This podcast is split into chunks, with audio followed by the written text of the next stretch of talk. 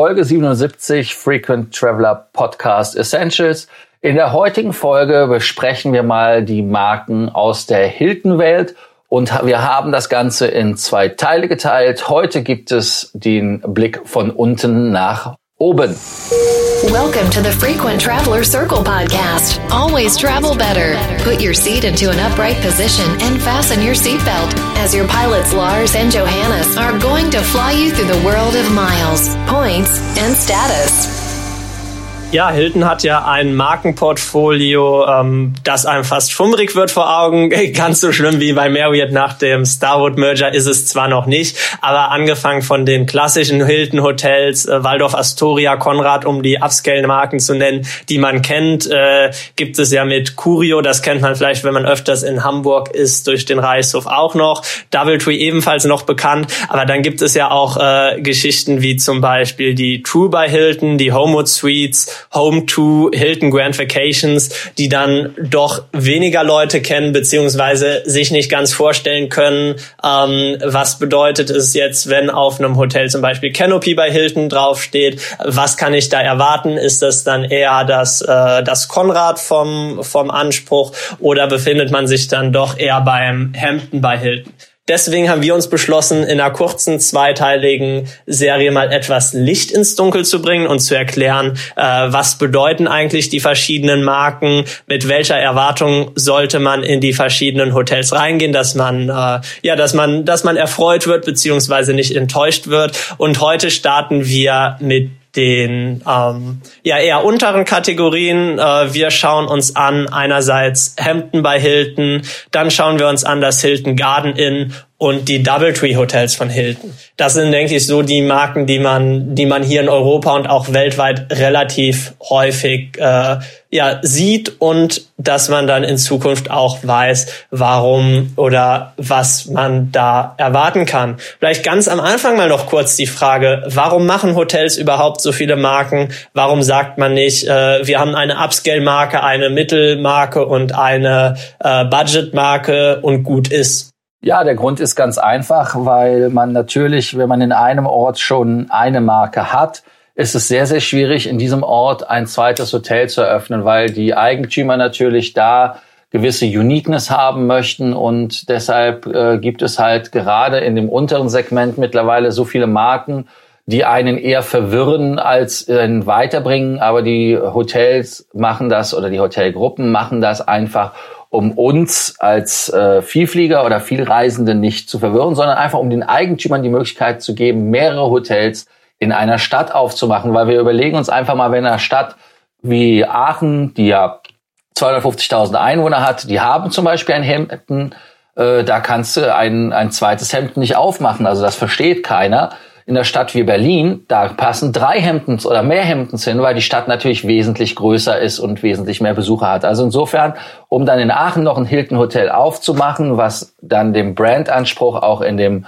äh, Lower Market oder wie das so schön heißt, in dem Mid-Scale und auch Select Service Bereich ist, kann man dann die anderen aussuchen, anderen Marken sich aussuchen, wobei wir, wie wir festgestellt haben, wirklich im, im Select Service nur Hemden bei Hilton kennen in Europa. Äh, hast du ein Home to Suites oder True by Hilton oder irgendwo mal übernachtet, Johannes? Nee, ganz ehrlich nicht. Also die, die Home to Suites äh, bin ich meine ich, schon ein paar Mal vorbeigefahren in Amerika. Das sah allerdings auch nicht so aus, als wollte man da jetzt unbedingt übernachten. Also sah jetzt, sah jetzt nicht schlechter aus als anderes in dem Bereich, aber denke ich einfach keine so spannende Marke, um, um die jetzt hier ausführlich zu behandeln. Es gibt auch, ja, um die 70 Hotels davon nur überhaupt. Da sieht's bei den Hampton bei Hiltons, äh, Hampton bei Hilton mit über 2100 Hotels deutlich spannender aus und du hast es ja gerade schon angesprochen, hier in Deutschland sind die auch fleißig am expandieren.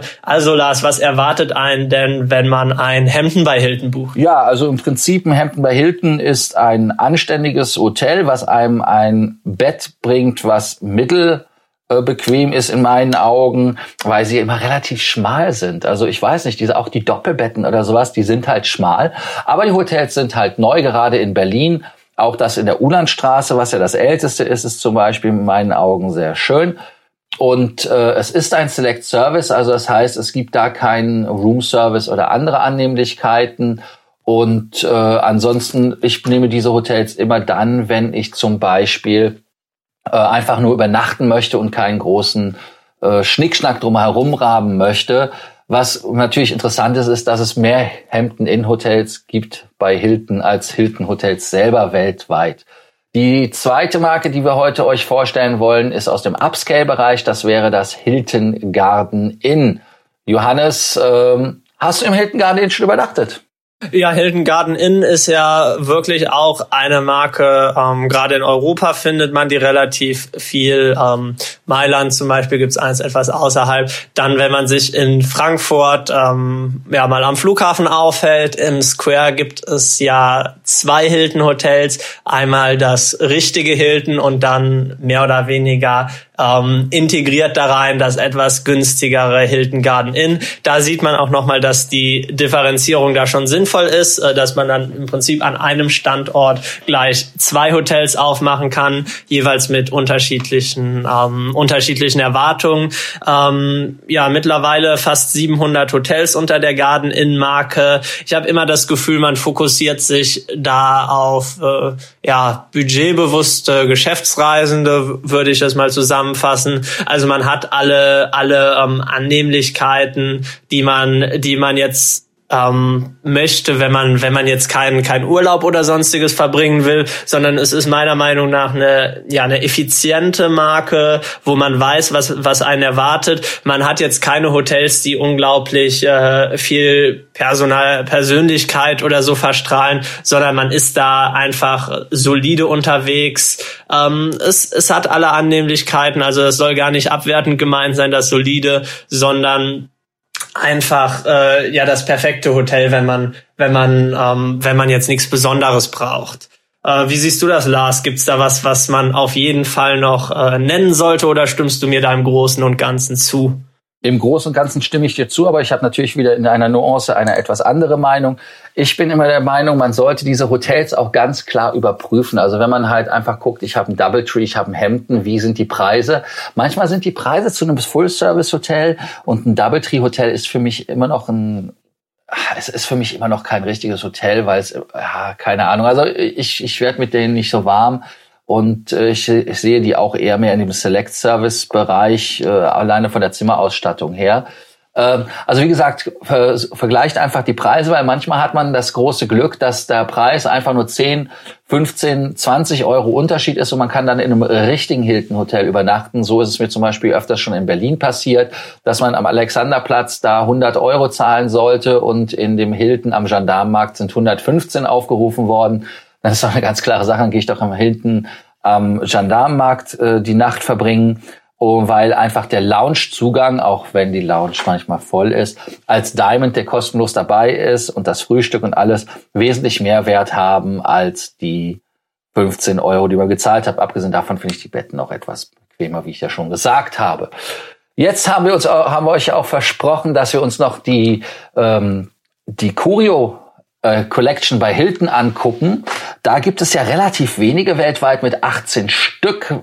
Die haben wir alle für euch gezählt. Die haben 4704 Zimmer. Äh, nur damit ihr das wisst, nicht natürlich jedes Hotel einzeln, sondern alle Hotels zusammengerechnet. Ähm, Hamburg, Curio, das ist der Reichshof. Äh, wer schon mal da war, weiß, wie es ist. Johannes war da, das weiß ich. Äh, wie war dein Erlebnis? Ja, ich finde es äh, find's ganz interessant. Also Curio hat man hat man ja gesagt, dass man dass man da ähm, ja keine keine knallharten Hilton Standards durchsetzt. Ähm, sehr viel ist ja bei bei so Ketten standardisiert, dass man als Reisender auch wirklich ähm, weiß, was einen erwartet. Äh, bei Curio möchte man viel mehr Hotels vereinen, die vielleicht ansonsten gar nicht in die in die Markenstrategie passen würden, äh, die sich nicht da klar zuordnen lassen, die aber dennoch ähm, vielleicht aufgrund der besonderen Lage, weil es ein historisches Gebäude ist oder besondere Designelemente vorhanden sind, dass man die dann einfach darin bündelt und nochmal Hotels halt die, die Abwechslung in das Portfolio reinbringen. Also die Hotels sollen alle, ähm, wie das von Hilton formuliert wird, ähm, ihre eigene Geschichte und ihren eigenen Charakter haben in Städten in der ganzen Welt. Ähm, es geht einfach darum, dass man, dass man da nicht den, den Reisenden abholen will, der ins Hotel geht und genau wissen will, was einen erwartet. Man will hier ein bisschen Abwechslung reinbringen. Das ist im Reich so, finde ich, auch sehr gut gelungen. Also das, äh, das Gebäude da direkt am Hauptbahnhof ist ja schon was Besonderes, war lange Zeit Hotel, dann meine ich für mehrere Jahre geschlossen und dann hat man eben gesagt, wir nehmen uns äh, dem Gebäude an, renovieren das und machen das jetzt eben zum Reishof. Es gibt einige Zimmer, die dann tatsächlich auch sehr klein sind, wenn man kein Upgrade bekommt oder ähm, so, sondern einfach ein Standardzimmer hat. Äh, das ist dem, dem Gebäude geschuldet, ist einfach ein älteres Gebäude. Ähm, das wäre wahrscheinlich in einer anderen Hilton-Marke so gar nicht gegangen, aber da hat man bei Curio einfach einen ganz schönen Mix, ähm, während man, wie gesagt, in Hamburg eher so das Traditionelle hat, zum Beispiel in Los Angeles am Airport das Curio. Das ist dann mehr oder weniger das Gegenteil, ein ganz modernes Hotel, hat gerade erst eröffnet und dann sehr stylisch. Also ich finde das tatsächlich eine interessante Mischung oder wie siehst du das, Lars? Ja, also das äh, Curio hat meine, ich will jetzt nicht sagen Liebe zu Hilton, aber zumindest meine Akzeptanz der Hilton Hotelgruppe etwas verbessert und erhöht. Und äh, ich kann über den Reishof nichts Negatives sagen. Die haben super Service. Ich finde auch dieses 20er Jahre Design, was die haben, toll, dass die das auch komplett durchgezogen haben. Sensationell. Ja, ähm, heute gibt es kein Fazit. Äh, heute weisen wir wie immer an dieser Stelle nur darauf hin, dass wir morgen wieder für euch da sind, auch mit der zweiten Folge zu den Hilton Hotels. Da besprechen wir die Luxury Brands und natürlich auch die Hilton Brand selber. Danke, dass ihr uns zugehört habt. Schreibt uns eure Fragen, eure Erfahrungen mit Hilton einfach unter diesem Podcast oder schickt uns per äh, WhatsApp, Facebook oder Ihr wisst ja, wie ihr uns erreicht. Einfach eine Nachricht und wir freuen uns. Bis morgen. Tschüss. Thank you for listening to our podcast, Frequent Traveler Circle. Always travel better. Frequent Traveler Circle offers world-class travel consulting to help you get the most out of your travel. Find out more about our membership options at www.ftcircle.com.